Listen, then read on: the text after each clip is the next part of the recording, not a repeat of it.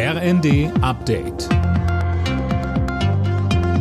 Stündlich neu. Auf den Punkt informiert.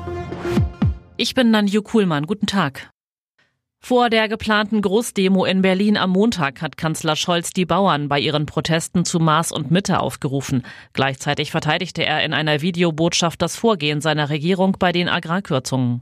Wir haben uns die Argumente der Landwirte zu Herzen genommen und haben unseren ersten Vorschlag noch einmal überarbeitet ein guter Kompromiss. Außerdem geht es darum, was wir noch tun können, damit die Landwirtschaft eine gute Zukunft hat. Auch darüber sprechen wir miteinander.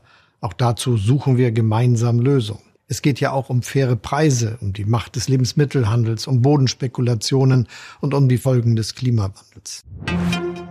Nach dem Treffen von AfD-Politikern mit Neonazis wird auch wieder verstärkt über ein mögliches Verbot der AfD diskutiert.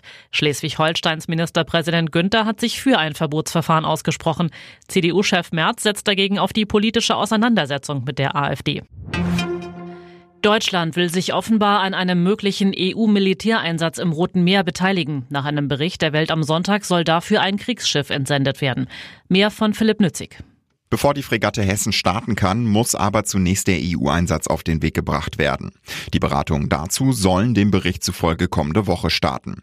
Ziel der Mission ist es, den Schiffsverkehr im Roten Meer zu sichern. Islamistische Houthi-Rebellen hatten dort zuletzt immer wieder Handelsschiffe angegriffen. Die USA haben deswegen vergangene Nacht erneut Stellung der Houthis in Jemen bombardiert.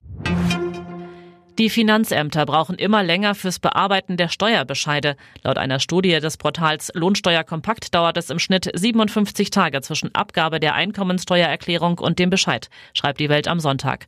Das sind acht Tage mehr als noch 2021. Alle Nachrichten auf rnd.de